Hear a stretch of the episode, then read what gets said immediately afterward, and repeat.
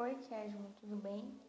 Então, uh, eu não estou conseguindo me comunicar com o meu grupo, então eu vou fazer um podcast sozinho sobre relacionamento abusivo.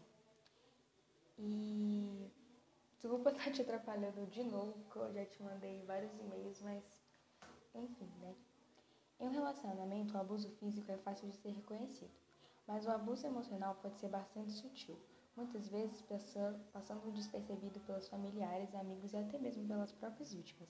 Em relacionamentos abusivos, ciúmes, a chantagem e as promessas de mudança são os principais sinais de que algo não vai bem na relação. Quando alguém está no relacionamento abusivo, a primeira pergunta que muitos fazem é por que a pessoa não termina tudo e segue em frente com a sua vida. Para alguém que nunca passou por essa situação, pode até parecer lógico fazer esse tipo de questionamento. No entanto, terminar um relacionamento abusivo não é tão fácil quanto as pessoas pensam. É uma ação difícil por vários motivos. Em muitos relacionamentos, o abuso emocional é utilizado para conquistar poder e controle sobre o parceiro. Esse abuso pode ocorrer de várias formas, como insultar, criticar, ameaçar, ignorar, ridicularizar, xingar, é, mentir, essas coisas. No início da relação, o agressor pode até parecer, pode até parecer atencioso e gentil, Entretanto, esse bom comportamento é parte do processo de preparação do agressor.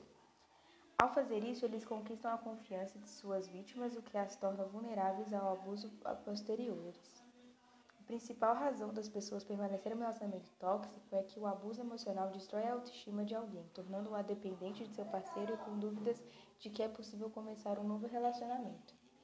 Procurar ajuda de familiares, amigos ou com um profissional é a coisa mais importante para conseguir sair de uma relação tóxica. Então, é isso. Eu espero que vocês tenham gostado. Não sei se ficou muito bom, porque eu, eu não pesquisei muito sobre o assunto, mas é isso. Obrigado por ouvir.